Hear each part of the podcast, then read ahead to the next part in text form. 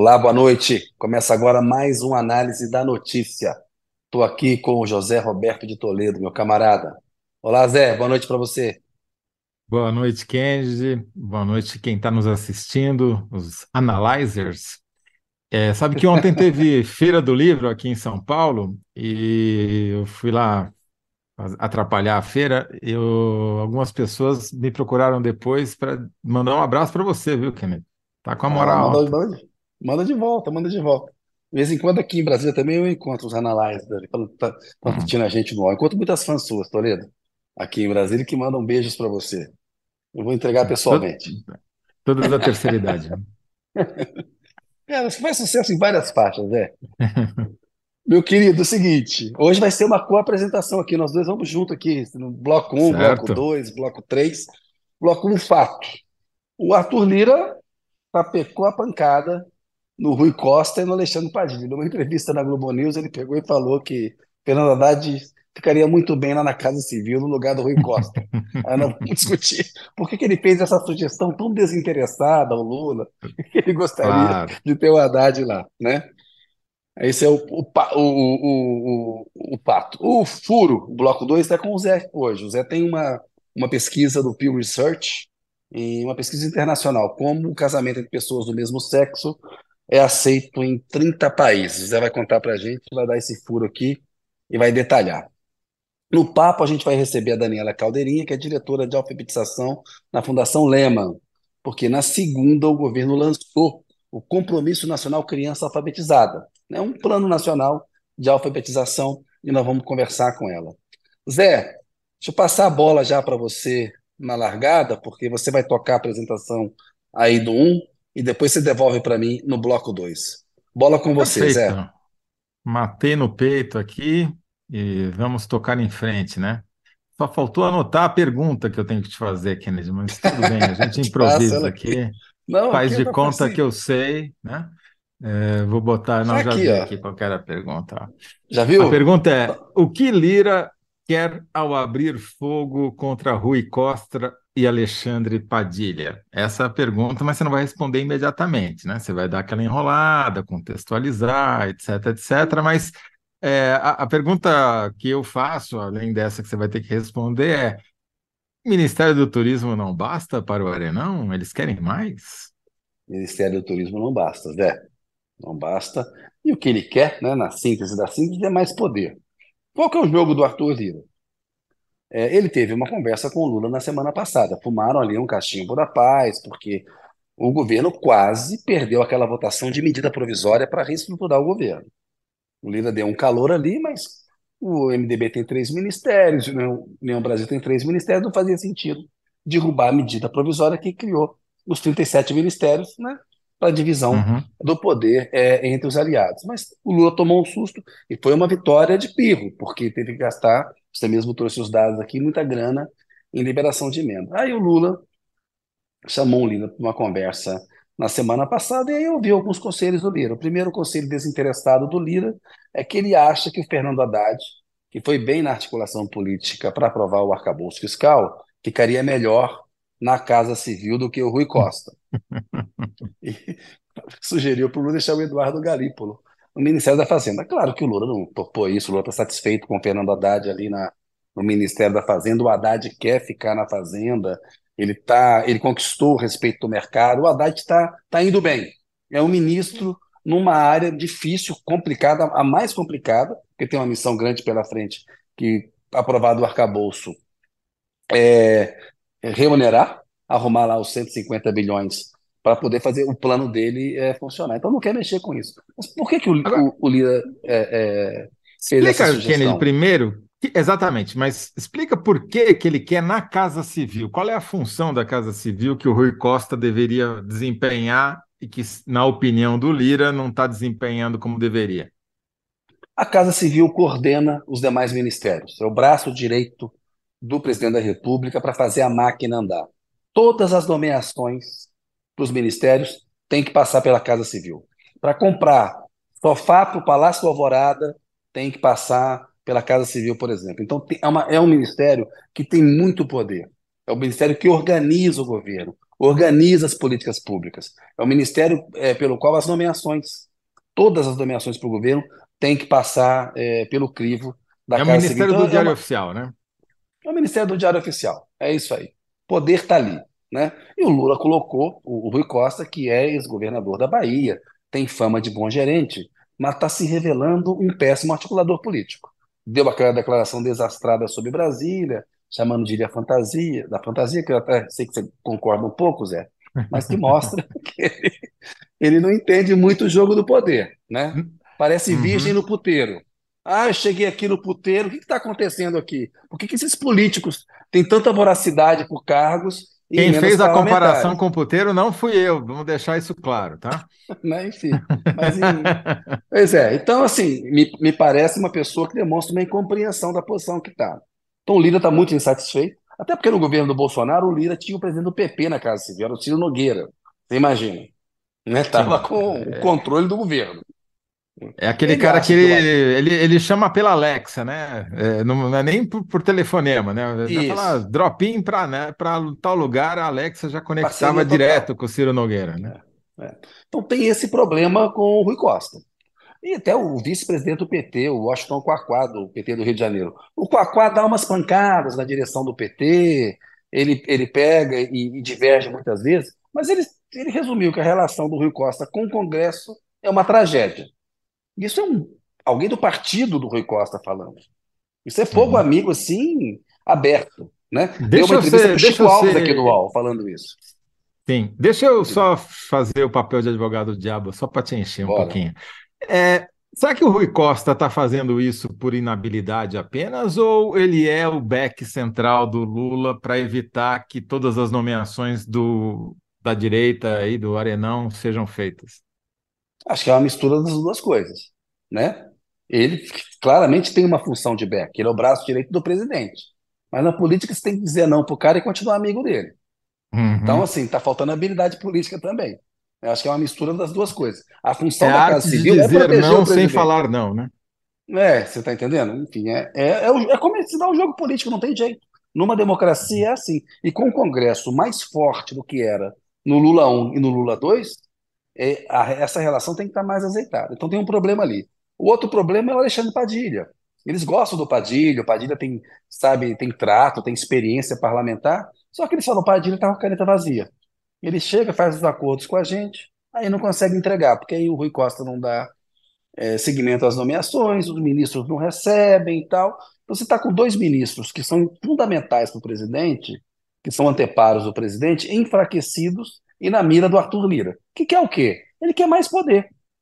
É isso que ele quer. E para ter mais poder, ele quer uma reforma ministerial que tire espaço do PT. Então o jogo do Arthur, do Arthur Lira é pressionar para tirar espaço do, eh, de, eh, de poder do PT e de indicações da cota pessoal do Lula. Né? A Daniela Carneiro, que está no Ministério do Turismo, ela vai acabar sendo trocada. O Lula está num rito ali é, de res- desde a semana passada. Eu falei que ah, na terça-feira ela vai fazer um balanço lá na comissão, na, na Câmara, fez hoje, agora tem uma reunião ministerial. É aquela coisa quando você fala, está muito prestigiado, está muito forte, quero dar uma saída honrosa. Bem, quer demitir.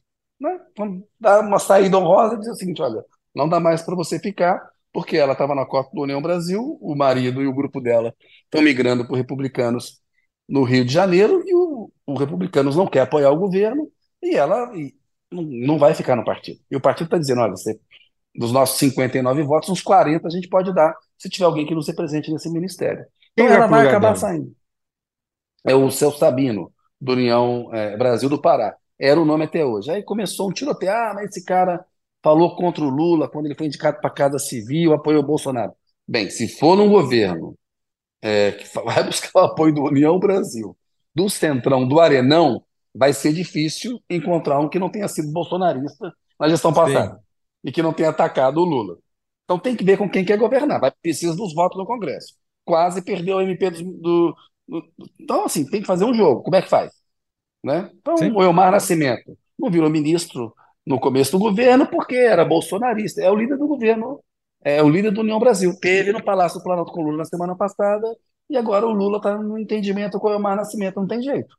É com esses Uhum. caras que ele tem que conversar, não tem outros caras lá. A esquerda não tem maioria. Então, está encaminhado, tem, tem uma intriga para cima do Celso Sabino, mas o União Brasil hoje fez uma reunião e falou: ó, o nome é ele, ele representaria a bancada. A gente conhece esses caras.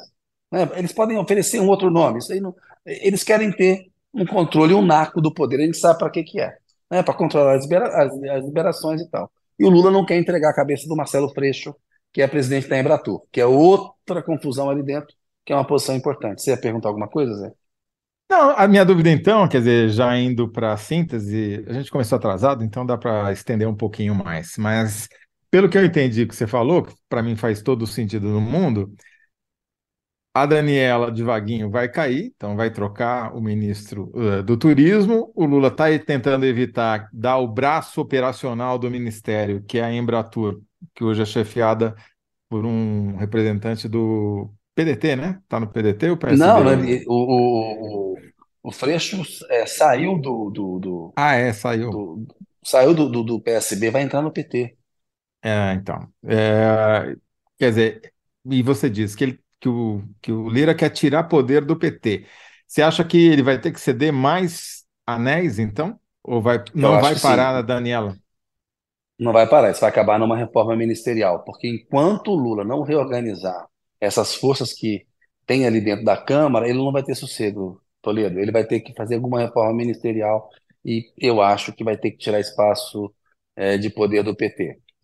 E ele não quer entregar o Rui Costa nem o Padilha. né? Nesse momento não tem um. O Lula está muito firme com os dois, mas os dois ministros estão enfraquecidos. E a gente sabe que ministro fraco em Brasília é complicado. O presidente segura, segura, mas ministro ele tem um papel de anteparo do presidente da República. E tem algum outro candidato a virar embaixador em Portugal, qualquer coisa assim, não? Pois é, tem que ver. Exatamente. É sempre assim, Pode né? aí. Não, É sempre assim. daria é um sempre ótimo embaixador em Lisboa, né? Nem tem Exato, problema nem de exato. idioma.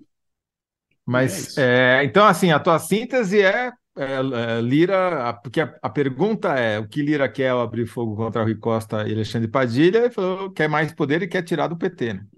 É. É uma reforma ministerial para tirar poder do PT.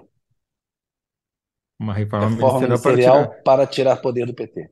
Ele quer reforma para tirar poder do PT, muito tá? bom. Acho É que é uma boa quer. síntese que cabe. Eu não vou contar os caracteres aqui, mas eu tenho certeza que cabe as meninas vão dar um jeito ali de fazer entrar. Eu Aprendi a fazer vou. título no painel com você, Toledo. Sete linhas justificadas. É... Para quem não sabe, Painel é uma coluna política do jornal Folha de São Paulo, em que eu, no século passado, fui editor e depois o... fui sucedido por Kennedy Alencar. É... Aliás, é uma coluna que deu, rendeu vários jornalistas aí que estão mais famosos que a gente, inclusive, né? Eu Renata herdei uma, um papel sulfite ali, uma folha A4 cheia de fontes e telefones que o Toledo deixou para mim. Que eu falei, bicho, me dá um guia de sobrevivência para esse negócio aqui. Ele pegou e falou: toma isso quantos. daqui, ó. Ah, tinha uns 20 ali, né? Você falou assim, o, o MDB é seu, o PMDB você pode levar todos. Eu me tornei vê quantos, especialista em PMDB por causa disso. Você vê quantos sobreviveram até hoje. Bom, é, vou ler aqui algumas das respostas que o público deu, né? Então, Danilo Sotero Rogério diz que, é, a pergunta o que, que o Lira quer, capital simbólico de que nada no governo funcionará sem sua aprovação. A Margarida von Schwenk, os dois são roteiristas, são, são setoristas aqui, colunistas do Analisa Notícias, Boa noite para eles. programa. Lira quer reinar como nos tempos de Bolsonaro, deseja mostrar que está ganhando a queda de braços com o governo. Rotten Root, bom nome. Lira é, e incêndio andam juntos desde a época de Nero. Rosiane Arroxo, boa noite. Quer trocar os interlocutores do governo com o Congresso. Eliane Brito, Lira quer a cadeira presidencial como na época de Bolsonaro, como não consegue, que ao menos ter protagonismo no Congresso. Lucélia Lima, Lira se vê como titular da articulação política e não quer saber de reserva com chance de ganhar vaga no time principal. Sandra Umbelina, gente, penso que precisamos exigir um rigor maior com a ficha limpa. Esse Lira é todo encalacrado com a justiça. É preciso conscientizar melhor o povo para não votarem nesses seres. Gigantes do Olimpo. Lira está sem saída. É a queda de braço ou a queda do trono. Sônia Gutierrez, o carcará da Câmara está alucinado de fome. Tá? O pessoal está criativo hoje aqui. Você vai ter uma tá batalha dura para vencer aqui, viu? Vai, vai ser. É, não, vai ser não vai ser simples, não. Bom, então ficamos com a síntese do Kennedy. Lira quer reforma, é, já ia falar reforma tributária, reforma ministerial para tirar poder do PT e a produção vai escolher entre essas N respostas qual vai ser a que vai disputar o. Ah, já escolheu aqui, ó. Não, ainda não. Achei que tinha, mas não tinha. Para a gente montar a nossa enquete e você responder. Te devolvo a bola para você tocar o programa daqui para frente. Bola comigo agora, furo do José Roberto de Toledo. Pergunta que você tem que responder, Zé. Brasileiro é mais a favor do casamento entre pessoas do mesmo sexo? Porque o Zé está com uma pesquisa do Pew Research Center, né, que é um, uma entidade americana que faz pesquisas em de, é, políticas sociais, demografia, e ela fez uma pesquisa em 30 países. Ô Zé, dá esse furo aí no, no programa, vai, conta é, para a gente o que você apurou aí, quais são as informações. A pesquisa é muito interessante, Kennedy. É uma pesquisa que foi feita, na verdade, em 24 países. Eles na verdade, eles fizeram um levantamento em todos os países do mundo para saber onde era possível ter casamento de pessoas do mesmo sexo, onde não conseguiram levantar os dados em 30 desses países, mas a pesquisa de opinião foi concentrada em 24 países. 24. E o Brasil está na média. É, a maioria absoluta é a favor do casamento de pessoas do mesmo sexo. São 52% que, em diferentes graus, são a favor e 40% que são contra também, ou radicalmente contra, ou parcialmente contra. Né? Que é alta e... também, né? apesar de. Né? Apesar Exatamente. De o Brasil está num grupo de, países que está dividido, que a população está dividida, mas agora, majoritariamente, a maioria é a favor. Coincidentemente, saiu uma pesquisa do Instituto Ipsos na semana passada, ontem, né? Que deu um resultado muito parecido, uma divisão muito parecida. Então, tem consistência essa pesquisa do Pio.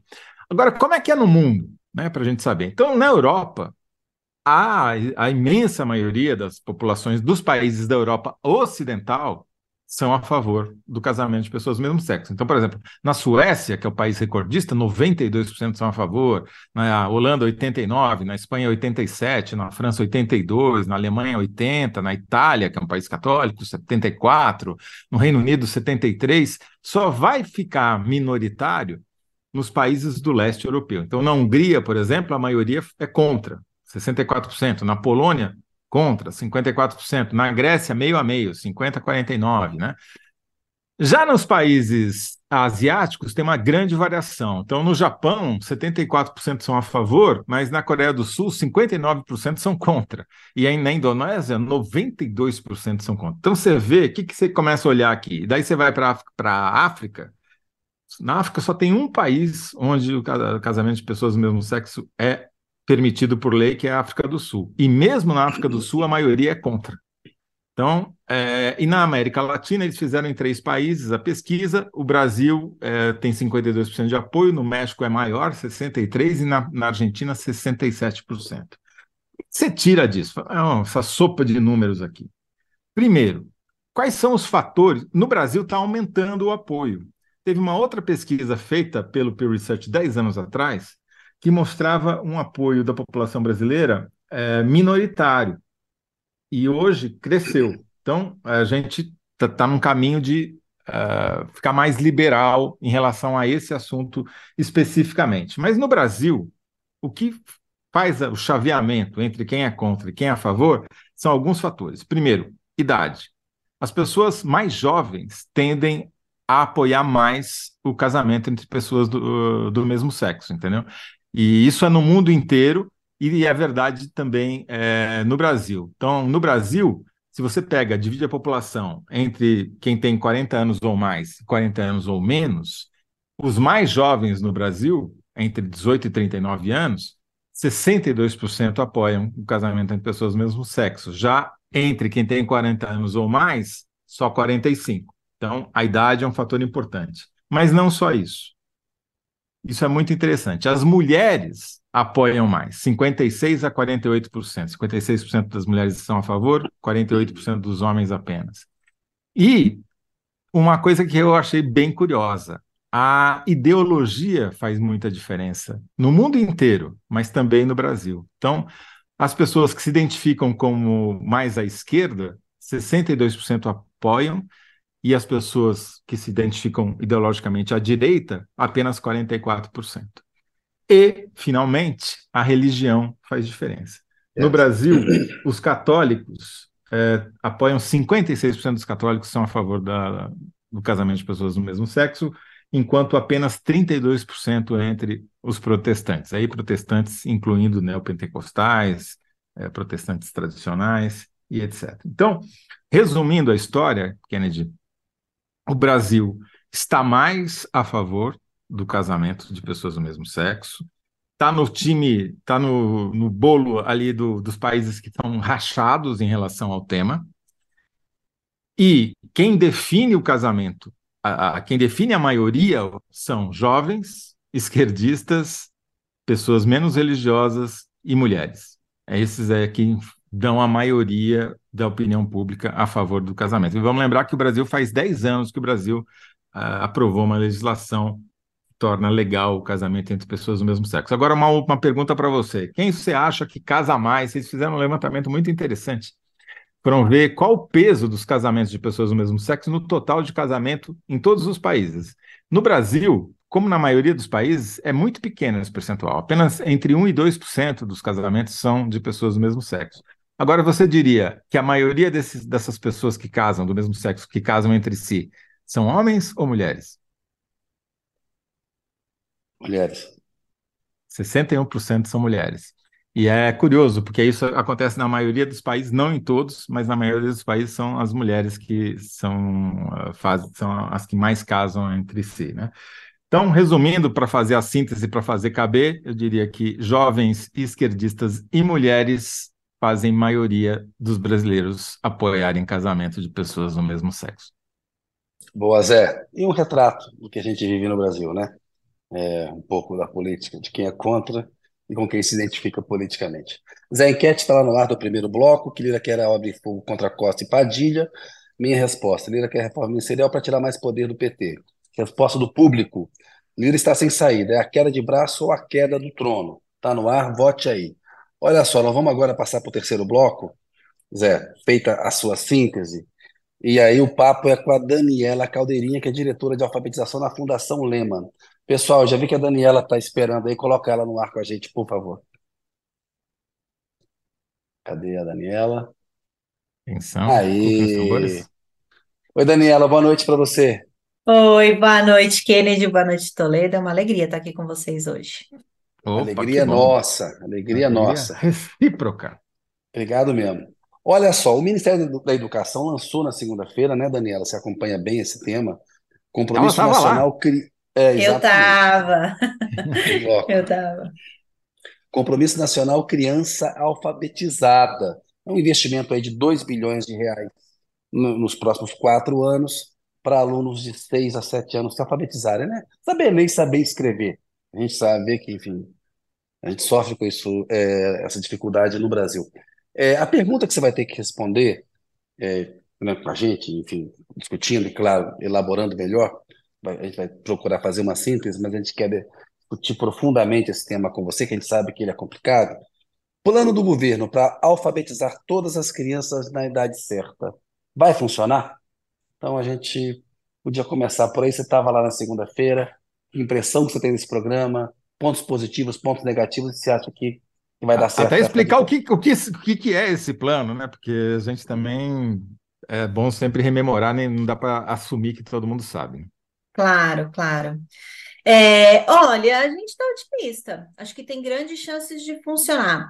É, o Compromisso Nacional Criança Alfabetizada, como o MEC chamou, né, é um grande pacto nacional em torno da alfabetização na idade certa. O que significa na prática? Não sei se vocês viram os números mais recentes, né? Mas a gente tem aí 60% dos nossos alunos alfabetizados ao final do segundo ano do ensino fundamental. A gente chama isso de idade certa, mas é realmente quando as crianças deveriam estar alfabetizadas, né?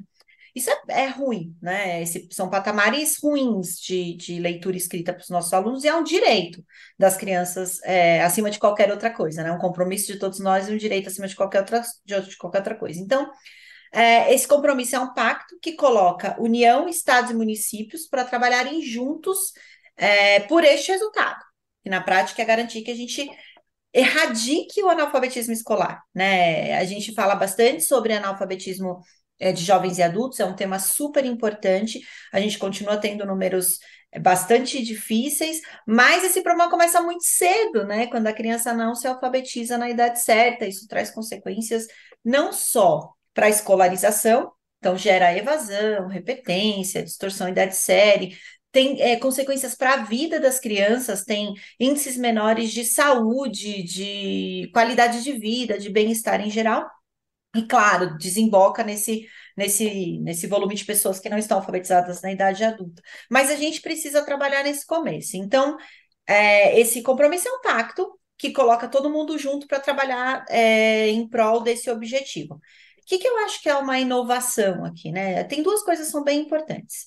Primeira delas, na, na nossa visão, é o fato de é, trazer a alfabetização para prioridade da agenda educacional nacional.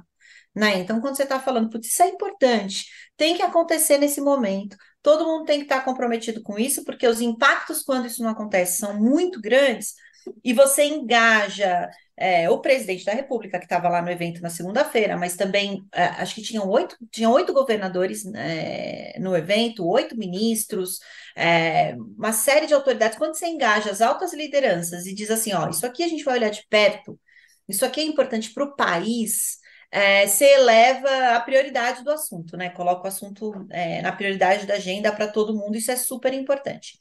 E a segunda coisa que a gente que eu acho que é uma inovação é justamente esse modelo de que se chama na área de educação de regime de colaboração, né? Quando você posiciona esses entes federados, cada um no seu lugar, cumprindo o seu papel em relação a um tema, no caso, a alfabetização. Quase 70% das nossas matrículas hoje, de crianças de 6 e 7 anos, do primeiro e segundo ano do ensino fundamental, estão nas redes municipais. Então, na prática, quem faz a alfabetização da criança é o professor que está na sala da escola municipal. Mas Qual é o tamanho desse contingente? São Daniela? 4 milhões e meio de alunos hoje no Brasil. 4 milhões e meio de alunos hoje no Brasil, com essa idade de é, entre 6 e 7 anos, né? primeiro e segundo ano do ensino fundamental, bem no começo da escolarização. São crianças muito pequenas mesmo. Mas a responsabilidade, embora as crianças estejam matriculadas em sua maioria nas redes municipais, é de todo mundo, porque a criança pernambucana, a criança que estuda numa escola municipal em Recife, ela é pernambucana, né? Ela é responsabilidade total. E o Estado, que tradicionalmente olha para o ensino médio lá na frente, já percebeu que se ele não apoiar os municípios a é, alfabetizarem as suas crianças plenamente, né, ao final do segundo ano, e depois isso ir avançando, claro, se consolidando ali no terceiro, quarto, quinto ano, dificilmente a gente vai obter resultados melhores no Fundamental 2 e no ensino médio, que a gente discute tanto. Então, é, a gente tem hoje no Brasil 16 estados além do compromisso, né, que a gente viu na segunda-feira, que já tem políticas locais de alfabetização em parceria com seus municípios, fazendo esse trabalho de ajudar o município, né, que precisa de apoio, que está ali mais perto dessas crianças, a promover a alfabetização na idade certa. Então, é por aí, eu acho falta, que Daniela. são... Falta Desculpa. dinheiro, falta escola, falta professor. Que que, por que, que essa taxa é tão baixa? É, eu estava retomando a entrevista da Priscila, é, do Todos, que vocês comentaram os resultados do Pearls, que é aquela avaliação de leitura Sim. no quarto ano, né? E você fez Sim. essa pergunta para ela. É, como é que resolve, né? O que, que falta? Por que, que não dá certo? E, e acho que é realmente uma combinação de vários fatores, né? A alfabetização, assim como quando a gente fala em educação, nada é muito simples, né? Não tem uma Claro. coisa que resolve tudo. A gente sempre fala, né? Bala de prata não existe, é, mas tem alguns fatores que influenciam, sim, é, políticas de maior ou menor sucesso em alfabetização especificamente. Acho que a primeira, eu, eu nem vou me repetir tanto aqui, porque a Priscila abordou muito naquele dia com vocês, que é a formação de professores, né? A formação Perfeito. inicial de professores. Aqui, eu acho que para oferecer uma visão bem simples, tem um descolamento da visão de professor, da formação de professores, perdão, com a prática. Então, tem pesquisas super interessantes no Brasil que mostram que a maior parte do tempo que os estudantes de pedagogia é, de pedagogia passam é, na universidade, eles estão estudando coisas que são importantes, teoria e uma série de, mas muito pouco didática específica. Muito pouco os instrumentos que os ajudam lá no dia a dia com os alunos a, a promover a alfabetização, a promover a aprendizagem né, didática, como ensinar as melhores estratégias, os métodos, enfim, tudo isso. Então, formação de professores é uma questão, mas tem essa questão bem ligada à gestão, sabe? Ao fato de. É a primeira vez que a gente traz esse tema na história recente é, das nossas políticas educacionais para o centro da prioridade para o ministro, para o governador, para o prefeito, né? Esses estados que eu mencionei é, antes e agora o compromisso, mas os estados fazem uma coisa super interessante que é inspirado, óbvio, no modelo cearense, sobre o qual a gente tem falado bastante. Isso que eu ia né? perguntar, é, é... quais são os estados modelo, porque sempre se fala do Ceará é onde a coisa está pior, mas enfim. Claro. Não, conto, conto para vocês. O Ceará é uma inspiração, né? E é inspiração, gente, é para inspirar, não é para copiar igualzinho e fazer, né? Que é boa parte das críticas vem daí. Mas como inspiração é super relevante. Eles conseguiram mudar o patamar da alfabetização em 12 anos, assim, é muito possível. E esses 16 estados que eu venho falando aqui, eles estão, eles começaram esse trabalho, alguns deles em 2019. E é um modelo super engenhoso, assim, porque ele traz componentes pedagógicos, então tem formação de professor focada em alfabetização, tem material didático, tem avaliação de leitura, tem todo esse pacotinho aí que é importante, é o pacote pedagógico, mas tem um bloco de gestão que é muito interessante, que diz respeito a estabelecer metas de aprendizagem é, combinadas com os municípios.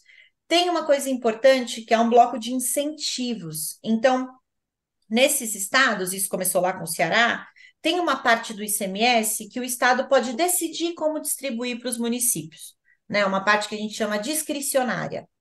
E o Ceará lá atrás é, decidiu que 18% dos 25% que ele pode distribuir como ele quiser, com muitas aspas, para os municípios, ele ia atrelar resultados de alfabetização.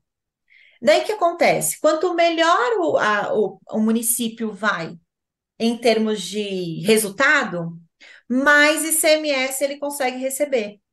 E esse ICMS, esse recurso que o Estado distribui, pode ser usado pelo município como ele quiser. Pode ser usado em educação, mas pode ser usado em saúde, pode ser usado em infraestrutura. Então, é um super incentivo, né? Porque o prefeito vê valor, começa a escolher melhor quem, quem vai liderar a educação da cidade, começa a trocar mais experiência, sabe? Então, então esse, esse mecanismo é super engenhoso, assim, além do, do prêmio para as escolas, que, que vocês você pega as escolas que tiveram melhores resultados, com as escolas com maior dificuldade e pareia então, você só libera o prêmio para a melhor escola quando a que está com mais dificuldade também avança.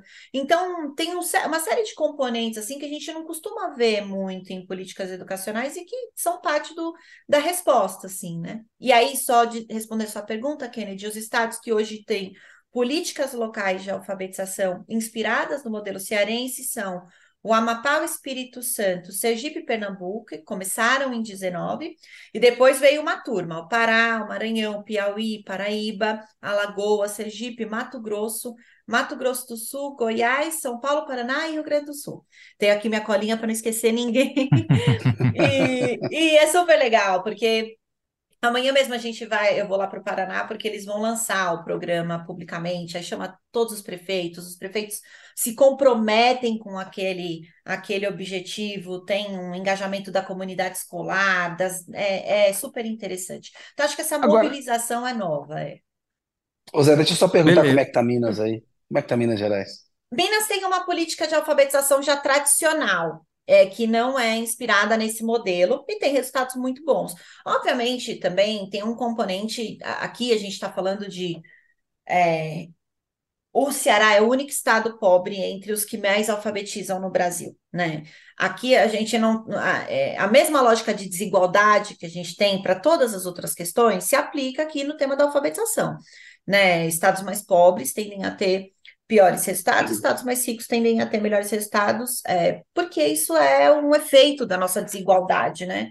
Infelizmente, a, a performance ainda está ligada a questões de nível socioeconômico e raça. principalmente, né?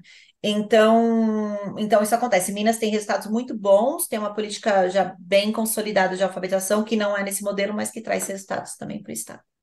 Agora, quanto tempo, uh, 12 anos, você falou que o Ceará vem fazendo essa nova política, e qual a taxa de alfabetização na idade certa que eles conseguiram alcançar? Eles têm uma avaliação, todos esses estados têm avaliações locais, né? Avaliações uhum. estaduais. Antes da pandemia, a taxa de alfabetização era 97% ao final do Perfeito. segundo ano. É super alto, sabe? é muito Eles demoraram, então, 10 anos, uma década, para chegar em 97%. Sim, a meta do sim. governo é chegar em 4, é isso? É, eles disseram 2026, né? Uhum. Eu, eu acho que aqui tem várias coisas, assim. É, comunicar o sonho é importante, né? Eu, eu acho. Eu acho de verdade, assim. Não, você tem razão, você tem razão. É, é. é inaceitável, que... é inaceitável metade das nossas crianças chegarem ao final do segundo ano sem ler escrever, assim. E, e é mais inaceitável quando você pega a diferença entre os estados, né? que mais alfabetizam, que menos alfabetizam. É, na, na, em 2019, a gente via estados que esse percentual era 30%. É, é, é, é, é doído, sabe? Assim, eu não sei, eu sou suspeita, trabalho com isso, me mobi, então vocês vão perceber que eu sou pouco apaixonada pelo tema. Eu acho inaceitável. Então, eu acho que tem uma, um, um papel em você comunicar uma aspiração, em você comunicar um sonho, em você engajar as pessoas. E, e é eu, eu não digo que é possível em quatro anos, né? Não, mas é possível avançar muito em quatro anos. Muito uhum. mesmo é, significativamente, mudar de patamar mesmo. É, e isso é o que faz a gente experimentar o sucesso, né? É duro, assim, eu fico pensando, a gente pensa muito, os professores estão ali todos os dias em sala de aula, o objetivo do professor é garantir que seu aluno aprenda. É, é, só esse. E toda vez que ele consegue isso, é, é, todas as pesquisas que a gente já fez ao longo desses 22 anos de história trazem a mesma coisa, assim, é uma satisfação enorme. Então, experimentar esse sucesso de mudar de patamar, eu acho que tem uma função de engajar as pessoas mesmo. E, é, essa questão da alfabetização, às vezes é tão básica, tão óbvia, né? Que a gente é. não explica as consequências. Mas me corrija se eu estiver errado, provavelmente eu vou estar. Se o cara não aprende, a pessoa, a menina ou o garoto, não aprendem a ler, ele não vai conseguir. Pode até passar de ano, mas ele não vai conseguir acompanhar os outros conteúdos que depende dele ler um livro, uma apostila, ou seja o que for, ou até a lousa, né? Para conseguir. É... E, portanto, ele vai se desestimulando, eventualmente fica para trás, cria aquela defasagem idade-série, e aí ele fica o garoto alto no meio da classe que só tem baixinho, é. É, ele se sente humilhado e cai fora da escola. É esse, Miga? É esse o, a consequência final? Você não está errado, Toledo. Ó, mais evasão. Então, as crianças. Ah, tem uma coisa que a gente fala aqui muito, não só a gente, mas quem. Muitos especialistas dizem: a gente aprende a ler e depois a gente lê para aprender. Claro que a gente não aprende só lendo, né? Claro, a gente aprende de uhum. muitas outras maneiras, mas uma boa parte do que a gente aprende é lendo na nossa vida, né? Super importante. Então, se você não aprende a ler, ler para aprender é, é, é impossível. É, então, tem a criança realmente, assim, quando ela. Reprovação é um efeito óbvio, né? Da, da, do, do programa básico de alfabetização. Mas evasão, as crianças vão embora da escola. Como é que ela fica nesse, nesse ambiente em que ela não aprende, que não faz sentido para ela, né? Evasão, situações de idade série, abandono, repetência, é, repetência não, reprovação, perdão, usei o termo errado, mas tem consequências que vão muito além disso, é muito interessante. Tem um estudo do, do Ricardo Paes de Barros, um estudo de 2017, que, que mostra, é muito interessante, ele olha para as crianças, que, para as pessoas que se alfabetizaram na idade certa e para aquelas que se alfabetizaram mais tardiamente. Né? Então, os adultos que estão plenamente alfabetizados, mesmo quando eles não concluem a educação básica, eles têm um índice de qualidade de vida, que foi lá calculado pelo, pelo País de Barros, é bem menor do que as pessoas que foram alfabetizadas no final, né, na idade certa, quando estavam ali na educação, nos primeiros anos do ensino fundamental. 1,8 é, vezes superior à alfabetização, é, que, que tem a ver com saúde, renda, planejamento familiar.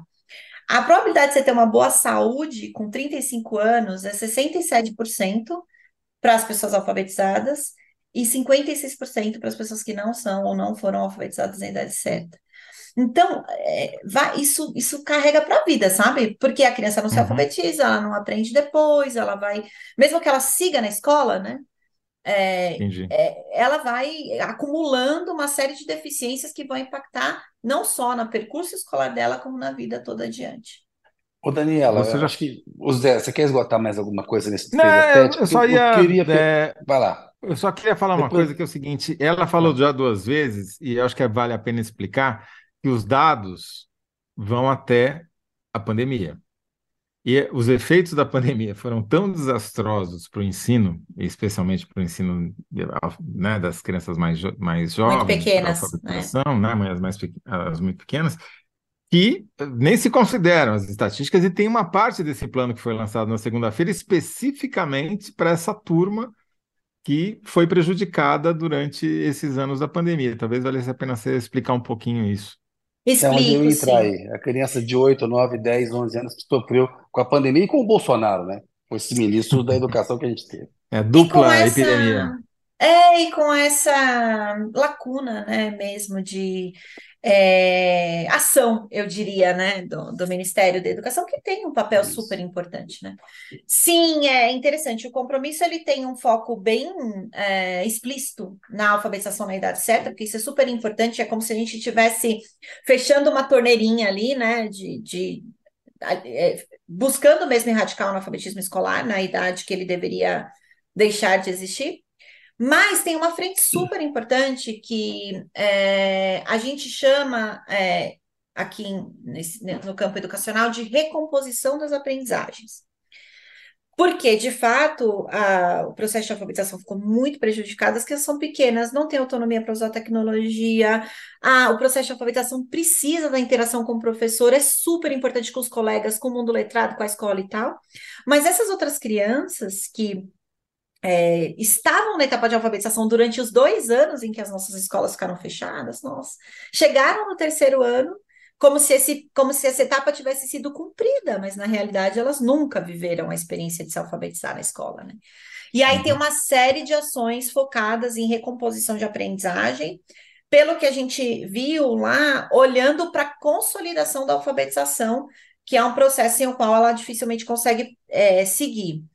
Aqui eu acho que tem uma coisa importante para a gente falar, né? Que é dá para fazer, tem, tem várias redes no Brasil fazendo um bom trabalho de recomposição de aprendizagem, olhando para aquilo que é essencial que os alunos aprendam, então limpando um pouco, sabe? Garantindo que o que é essencial que os alunos aprendam seja ofertado por meio de ampliação do tempo de aula, por meio de é, programas auxiliares de recomposição de aprendizagem, reforço, a gente chama de recomposição mesmo, mas é reforço, como a gente conhece, é, olhando para é, conhecimentos básicos de língua portuguesa e matemática, que foi um tema pouco abordado, né, nessa, no, no olhar, nesse olhar do compromisso. Então, é super importante garantir que essas crianças que passaram pela escola, sem passar pela escola, durante os dois primeiros anos da pandemia, tenham um, olhar muito específico para garantir que elas cheguem ao final do quinto ano, no Fundamental 1, sabendo o essencial, sem o qual elas não podem avançar. E isso demanda Isso se- um planejamento, né? Pelo que você falou, isso implica mais tempo na escola, mais do que as outras, talvez, para recompensar o que elas perderam, e talvez diminuir conteúdos do terceiro e quarto ano ou da- do quinto ano que eh, não são essenciais, é isso? Ampliação de tempo é uma das estratégias, né? E, e ela, e ela é muito valiosa mesmo, assim, porque com- é muito difícil fazer isso com, né, ao mesmo tempo ali, tudo ao mesmo tempo. Então, ampliação de tempo é uma das estratégias, não é a única, tem redes que não não estão fazendo isso, e aí o que que elas fazem? Focar no que é essencial.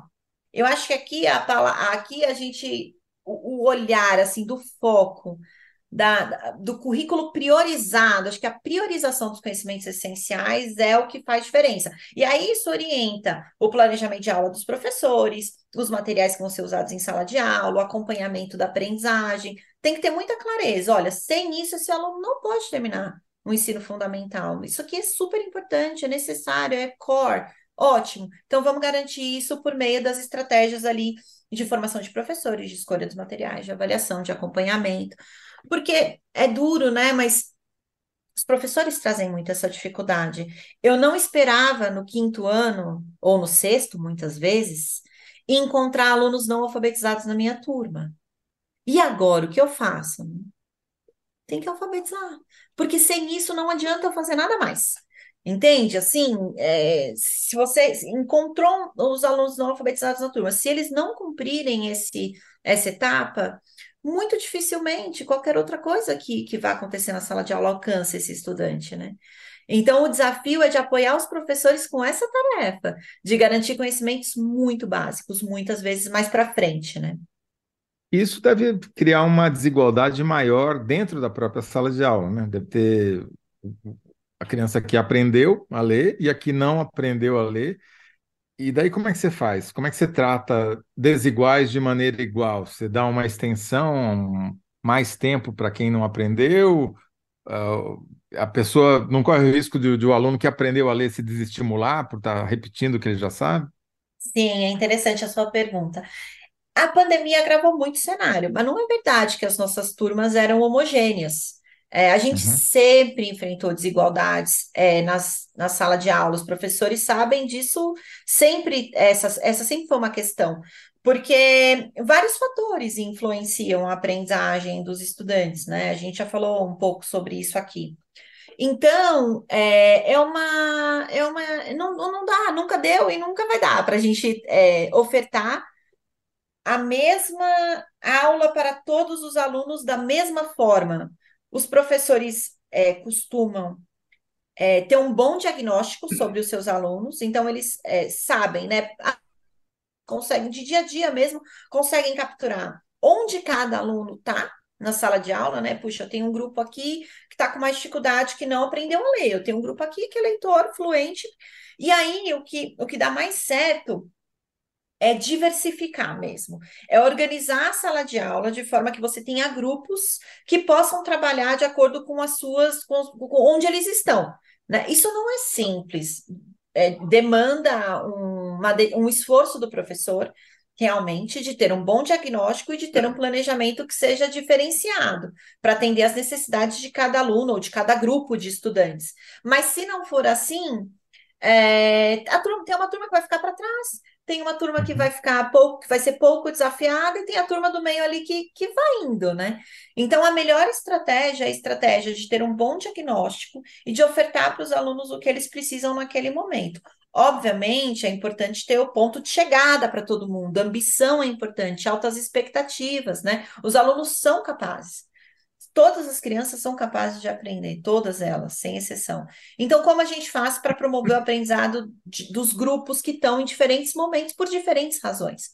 Né? Então, essa, essa diversidade da sala de aula, ela foi agravada pela pandemia, porque num contexto em que não tem escola, faz ainda mais diferença, né? O ambiente familiar, as oportunidades que cada aluno tem é, acesso, mas é possível sim, desde que exista um bom diagnóstico, um bom planejamento e ações focadas no que cada aluno precisa naquele momento. Daniela, você falou de comunicar o sonho, a questão da escola integral, que o presidente Lula vira e mexe, fica falando que ele gostaria de ter uma escola pública integral. Qual que é a vi viabilidade disso é, na atual condição do país? A gente, a gente acha viável, é, requer um investimento financeiro, obviamente, porque a gente está falando de. São vários modelos de escola em tempo integral, né? Mas o que a gente chama aqui de escola em tempo integral, em muitos lugares é só escola, né? Em muitos outros países é só escola. Essa jornada que a gente tem aqui é, é bem mais curta do que vários países têm, né? O que seria esse modelo? Que jornada que teria é, e, e que custo que teria?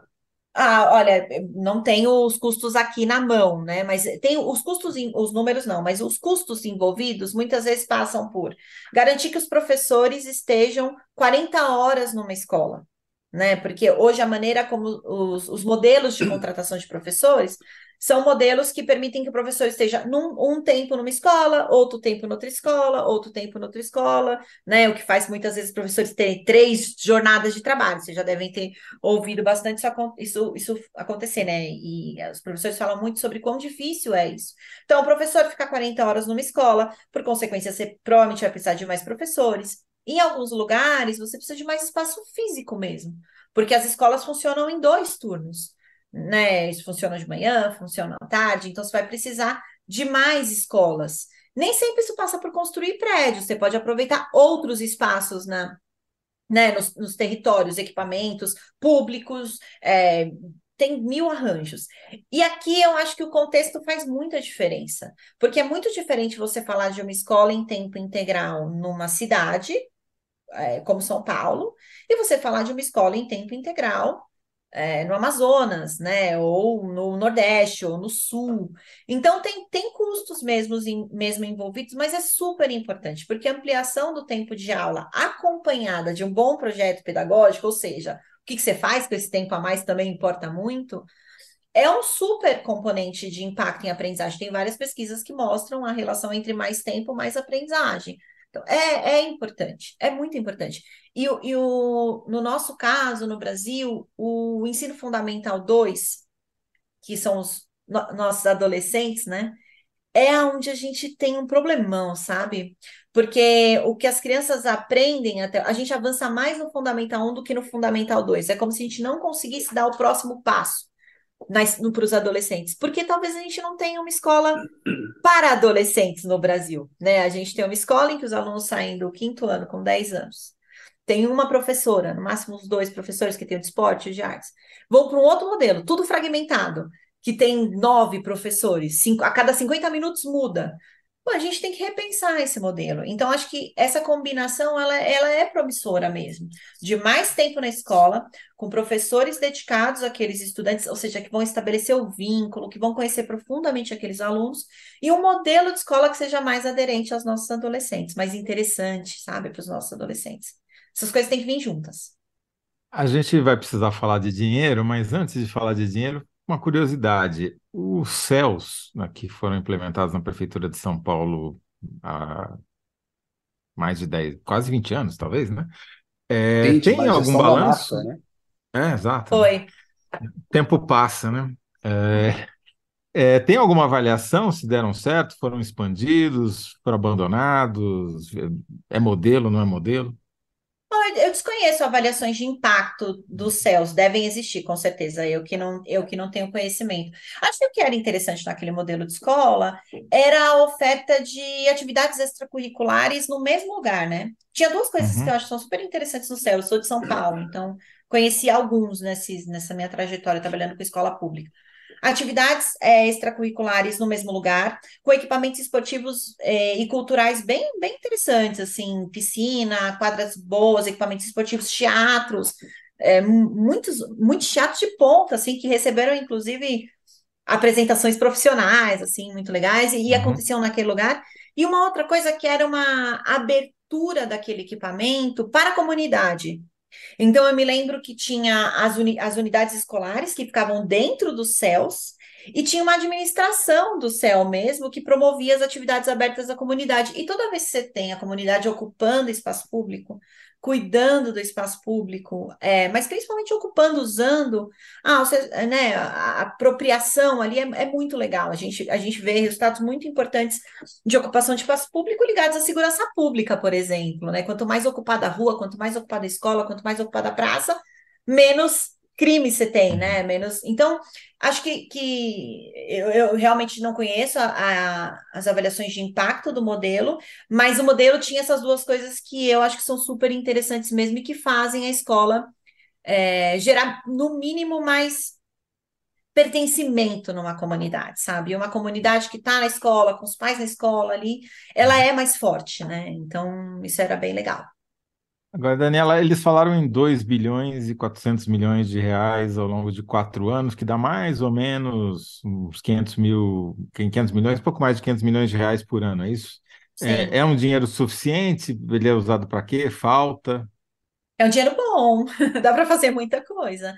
A- as linhas de financiamento que a gente viu lá na apresentação estão ligadas a apoio para que o compromisso, para que os estados e municípios tenham o que eles estão chamando de articuladores locais, acho que é esse o nome, que são pessoas que vão ficar em campo ajudando o compromisso a se efetivar na ponta, ajudando os estados e municípios a implementarem as ações do compromisso. Isso é super importante, porque é, é isso, né? Fazer esse negócio acontecer dá trabalho, e trabalho demanda a gente. Então, tem, um, tem bolsas para que, as, que pessoas trabalhem na implementação dessas ações, ajudem as secretarias a implementar as ações do compromisso. Tem avaliação de leitura, é, então o MEC vai oferecer algum subsídio, ainda não está super detalhado, para que as redes façam um conjunto de avaliação que permi de avaliações, perdão, que permita saber exatamente onde os estudantes estão, na leitura, na escrita, então nisso também vai dinheiro. É, formação de professores e material didático, pelo que a gente viu, vai ter dire... vão ter diretrizes, um processo de credenciamento e subsídios para que as redes, então, ou elaborem ou comprem material, ou, mas, e que façam a, a formação dos professores focada nesse processo de alfabetização. Premiação para redes que estiverem obtendo bons resultados, isso também não está detalhado mesmo Estava lendo o decreto hoje, ainda falta um certo detalhamento nisso.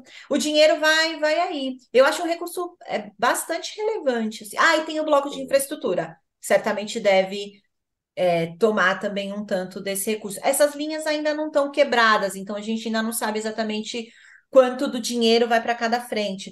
Mas é um, é um valor super relevante, e, e mais do que isso, acho que ele vem se somar esse investimento que esses estados já estão fazendo, todos esses estados que eu falei, os 16, eles têm um orçamento para essas políticas é, locais de alfabetização. Eles investem, eles também pagam avaliação, eles também pagam material. Então, acho que vem somar e potencializar o esforço dessa turma. E quem não está fazendo vai ter um ótimo incentivo para começar, né? Porque muitas vezes não uhum. faz, porque ou não consegue, ou não prioriza, ou tem pouco recurso. Então, acho que vem aí um reforço importante para os outros estados que ainda não têm políticas nessa direção. Boa, Zé, temos que ir para a síntese. Vamos lá. Se eu Falando entendi alguma governo. coisa. Hã? Fala, melhor, faz a pergunta primeiro. Não, temos que fazer a síntese. Plano do governo para alfabetizar todas as crianças na idade certa vai funcionar? Pelo que eu entendi que a Daniela falou, é, estamos otimistas, é importante é, sonhar, Agora falta executar, né? Implementação é a chave do, do sucesso aí, gente. Essas políticas Boa. muito grandes, muito indutoras, dão certo quando bem implementadas. E aí, vamos torcer. Acho que a gente vai estar tá pronto para estar tá junto aí. Perfeito. Então, resumindo em 75 caracteres para caber, vai ser: estamos otimistas, mas implementação é a chave do sucesso. Boa, chave gostei. Então, tá chave bom. do sucesso, do sonho. Boa. Ô, Daniela, muito obrigado aí pela sua participação aqui. Valeu mesmo. Foi ótimo aprender muito com você. Obrigado. Obrigada a vocês, gente. Boa Tem noite. trocadilho, nos alfabetizou sobre o assunto. Exatamente. Apostos, imagina. Obrigada, viu? Obrigado. Tchau, tchau. Valeu. Tchau, tchau. Olha só, Zé, a enquete lá ficou 57% para minha resposta, 42% para o público. Opa! Mantive aí a tua a tua média com a síntese. O que Lira quer abrir fogo contra Costa e Padilha, Lira quer reforma ministerial para tirar poder do PT. No segundo bloco, a sua síntese do teu furo brasileiro é mais a favor do casamento entre pessoas do mesmo sexo. Jovens, mulheres e esquerda formam maioria que apoia casamento gay no país. Uhum. E o terceiro bloco é a síntese que você acabou de fazer com a, a Daniela, programa entregue, Zé. Fechou. Muito bom, Kennedy. Muito obrigado. Tá bom, tem... amanhã, amanhã, tem mais, né? Amanhã tem tá mais. Bom, tá, tem, amanhã tem outra aí. aula aqui com Kennedy, professor Kennedy Alencar. Não, tamo junto. Professor Toledo. Beijo, Zé. Boa noite. Obrigado, pessoal. Tchau, tchau. tchau. Valeu.